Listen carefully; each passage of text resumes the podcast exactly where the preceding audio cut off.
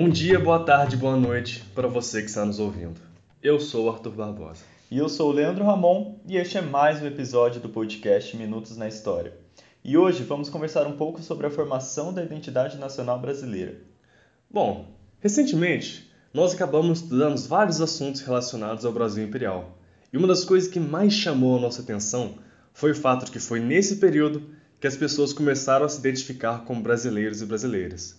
E por conta disso, nós fizemos algumas pesquisas e trouxemos para você esse podcast para que nós possamos te ajudar a entender um pouquinho melhor como que se deu esse processo de construção da noção de cidadania e identidade nacional no Brasil. Diversos historiadores demonstram o caminho pelo qual passou a autoidentificação dos indivíduos para que eles passassem a se entender como brasileiros, sendo que essa identificação é algo que só se concretiza realmente após a independência. Mesmo após esse processo, ainda há uma certa demora para que o Estado seja capaz de estabelecer essa unidade. E antes de mais nada, é muito importante deixar claro que a ideia de pátria só nasceu realmente no início do século XIX, sendo que, até então, a denominação que importava realmente era aquela que determinava as pessoas como súditas do rei, e quando ocorria alguma revolta, as pessoas iam de encontro com as autoridades do poder local, mas nunca contra a figura do rei. Afinal, éramos todos súditos do mesmo monarca. Entretanto, com o início da crise do antigo regime português, essa identidade única começa a se desfazer também. Assim, lentamente uma identidade de português americano começa a surgir e se tornar cada vez mais forte. Sendo que alguns jornais da época até mesmo contribuem para essa identificação. Segundo João Paulo Carreiro Pimenta, um importante estudioso sobre o período, não só essa crise do antigo regime colabora para a separação dessas identidades, como, cada vez mais, para a separação do Brasil de Portugal. Quanto a isso, estudos defendem que, no início da década de 1820, às vésperas da independência do Brasil, não se procurava uma separação total de Portugal de início. Dom Pedro, José Bonifácio e outros personagens importantes desse momento não lutavam especificamente pela independência do país, sendo que toda a questão girava em torno de conseguir liberdade para o Reino do Brasil e que este permanecesse em pé de igualdade com o reino português. Contudo, as cortes se recusavam a reconhecer o país como igual de Portugal, sugerindo que este fosse tratado apenas como uma província. Para a historiadora e professora da UF, Universidade Federal Fluminense, Gladys Sabrina Ribeiro, a independência foi um combate pela liberdade dentro da nação portuguesa. Não foi pensada e amadurecida como rompimento desde os finais do século XVIII, a partir dos movimentos nativistas e de problemas ligados à famosa crise do sistema colonial. Por isso, no processo da independência não cabe uma relação de causalidade, marcada por eventos exteriores aos processos internos da ex-colônia, em ordem de sucessão direta. Para Gladys, a consciência dita nacional foi construída a partir da atuação daqueles homens no seu tempo, a partir das suas vivências e, vale dizer, a partir das circunstâncias políticas da época. As decisões foram tomadas no calor da hora. A obra da independência era sinônima de autonomia e respeito aos caminhos brasileiros, até que o último momento se pensava obtê-la dentro da própria nação portuguesa. Com o nascimento da nação desde a elaboração da primeira Constituição do Brasil, em 1824, surge também o debate sobre quem seriam os cidadãos do Brasil, uma vez que cidadãos e brasileiros se tornaram a partir de então coisas separadas. Brasileiro é o que nasce no Brasil, e cidadão brasileiro é aquele que tem direitos cívicos. Um brasileiro, além de ter nascido no território do Brasil, também era aquele que pertencia à sociedade civil. Portanto, um escravo era brasileiro, mas não era cidadão, enquanto um índio não era nem brasileiro e nem cidadão. O indígena só passaria a se tornar parte da sociedade uma vez que incorporasse os valores e costumes ocidentais. No entanto, não havia uma maneira concreta e prevista em lei desse indígena se incorporar. E um movimento bem interessante de ser citado nesse contexto é o movimento nativista, o qual afirmava que apenas aqueles que participaram ativamente do processo de independência seriam os brasileiros, independente de terem nascido no Brasil ou em Portugal. E foi por conta desse movimento que Dom Pedro I pôde se afirmar brasileiro com tanta facilidade. E embora essa retórica nativista fosse extremamente superficial, Posteriormente, o próprio Dom Pedro I, durante sua deposição, passou a ser chamado de português e de defender os interesses de sua antiga nação, sendo então os seus opositores aqueles que defendiam a causa nativista. Outro historiador que pensa de forma semelhante é José Murilo de Carvalho, que defende que nossa tradição oitocentista está mais próxima de um estilo de cidadania construído de cima para baixo, em que predominaria a cultura política súdita ou inativa. Para ele, a partir da Constituição de 1824, além da capacidade política de votar e ser votado, os principais pontos de contato entre o cidadão e o Estado do Brasil no século XIX foram a Guarda Nacional, o serviço militar, o serviço do júri, o recenseamento e o registro civil. Além disso, um aspecto importante que ele cita em seu texto sobre os tipos e percursos da cidadania é a Guerra do Paraguai, a qual proporcionou o sentimento de um inimigo comum que despertou sentimentos de patriotismo até então inexistente. E foi nesse contexto que se foi particularmente importante a participação dos negros livres e libertos, assim como dos alforriados com o fim de serem recrutados. Para os ex-combatentes negros, a guerra tinha representado a experiência de luta lado a lado com os outros brasileiros, em defesa de uma pátria recém-conquistada à qual agora pertenciam.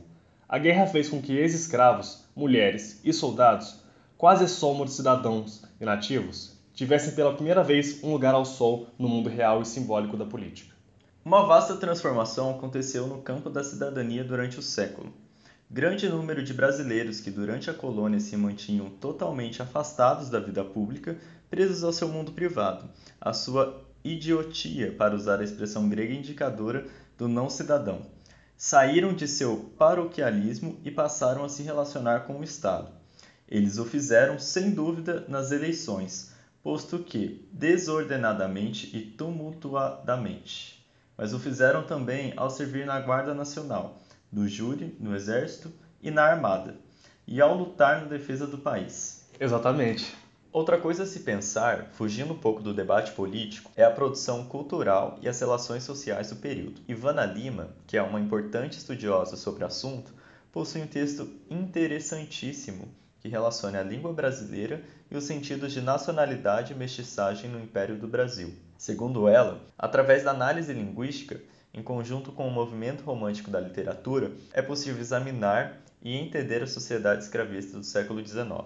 A característica que o Brasil adquire já no seu início, a de ser formado por diversos imigrantes e da miscigenação desses com os nativos encontrados em 1500, pode nos ajudar a entender como a existência de uma língua portuguesa foi essencial para a construção do Estado Nacional, visto que a diferença linguística poderia ser um impasse para uma nação ainda em nascimento. Por isso, no século XIX, a língua se torna um objeto das políticas nacionais, momento em que até mesmo o homem comum tinha sido atingido pela meta do Estado de criar um padrão linguístico. Para que tal objetivo fosse atingido, era preciso que grande parte da população fosse alcançada, e nesse propósito, os impressos se tornam cada vez mais estratégicos para o Estado. A difusão de periódicos, como por exemplo a Gazeta do Rio de Janeiro, que foi o primeiro jornal do Brasil, que muitas vezes teve um caráter de defesa dos interesses reais e, assim como vimos, teve também a finalidade de difundir uma língua padrão e uniforme por todo o território brasileiro. Apesar de o Brasil ser formado inicialmente por indígenas, a imagem de nação não atingia a eles. O que seria brasileiro não podia ser ligado de jeito nenhum a indígenas. Portanto, a língua brasileira também não, e ela não seria a língua falada por eles. É claro que naquele momento os nativos do Brasil eram muito mais excluídos que atualmente. Hoje sabemos que os grupos indígenas eram e ainda são inúmeros, apesar do genocídio que incide até o século XXI. Logo, não seria possível uniformizar para um único idioma indígenas, pois são muito diversos. A concepção do que era uma nação no Brasil imperial abraçava as diferenças presentes até então, no entanto, ainda assim seria necessário um grande esforço para neutralizá-las. Sabemos que o romantismo possui um caráter nacionalista, e neste momento, para criar uma imagem positiva, a literatura se apossou da imagem do indígena, construindo sob ele o espectro de bom homem, ou melhor, o bom indígena, como podemos ver no romance Iracema, de José de Alencar. Na segunda metade do século XIX, houve um esforço em trazer palavras indígenas para os dicionários e para a literatura, o que não deu muito certo, levando em conta que a maior parte da população sequer era capaz de compreender os poemas. A literatura feita no Brasil precisava criar uma imagem tanto interna quanto externa, e para os portugueses ela foi vista como ridícula. a utilizar, como por exemplo na obra O Caramuru, nomes essencialmente brasileiros que possuem em sua formação várias vogais, como Paraguaçu, Emboaba e Jacarandá. É interessante como a formação nacional perpassa diversas tensões entre a concepção de nação e a composição da população. Afinal, trata-se de uma sociedade escravista, hierarquizada e com a sua formação baseada em imigrantes e imigrantes. Falando ainda sobre essa construção dada no âmbito cultural, me lembro de um texto de Hendrik Krey sobre ritos cívicos na Bahia pós-independência. Segundo ele, o patriotismo pós-independência foi marcado pela aversão a tudo que vem de Portugal. E dessa forma, as festas cívicas e feriados foram uma necessidade advinda do processo de independência. Era preciso estabelecer novos marcos nacionais para o novo império, e os primeiros foram cinco, designados em 1826, na primeira sessão do Parlamento Brasileiro. São eles: o de 1 de janeiro, marcado pela decisão de Dom Pedro ficar no Brasil em 1822, o de 25 de março, juramento brasileiro à Constituição de 1824, o de 7 de setembro, conhecido pelo Grito de Dom Pedro pela independência nas margens do Ipiranga, o de 12 de outubro, motivado pela aclamação de Dom Pedro em 1822 e seu aniversário, e por último, 3 de maio, dia da abertura da primeira sessão do parlamento em 1826. Em 1848, após a abdicação de Dom Pedro I em favor de seu filho, Dom Pedro II, o número de feriados nacionais caiu de 5 para 3, sendo eles 25 de março, 7 de setembro e 2 de dezembro, marco do aniversário de Dom Pedro II. Claramente, se vê os velhos costumes da época colonial de comemorar eventos relacionados ao monarca. Na Bahia, a relação com esses feriados é diferente. Esses marcos acabam tendo mais influência no Rio de Janeiro e é possível traçar características nos feriados baianos, como por exemplo, eventos que de fato ocorreram em terras baianas. Os feriados que disputavam a atenção baiana eram o 8 de novembro, marco da Batalha do Pirajá, o 7 de janeiro, relativo à derrota portuguesa ao tentar desembarcar na ilha de Taparica em 1823, 25 de junho, dia em que a Câmara Municipal de Cachoeira aclamou Dom Pedro I como defensor perpétuo do Brasil em 1822, e 2 de julho, referente à evacuação das tropas portuguesas em 1823 em Salvador. Os dias 7 de janeiro e 8 de novembro foram vistos apenas como festas locais, ou seja, esses eventos tinham um viés popular e, por isso, o público poderia ser visto como uma ameaça aos organizadores desses eventos. A identidade formada na Bahia cada vez mais assumia características afro-brasileiras, o que poderia incomodar muitos. Agora que a gente já falou um pouco sobre essa questão da contextualização e de como a cidadania e a população se relacionavam com o Estado, o que, que você acha da gente trazer essa discussão para uma coisa mais informal, Arthur? Acho bem melhor, um pouco menos maçante para todo mundo.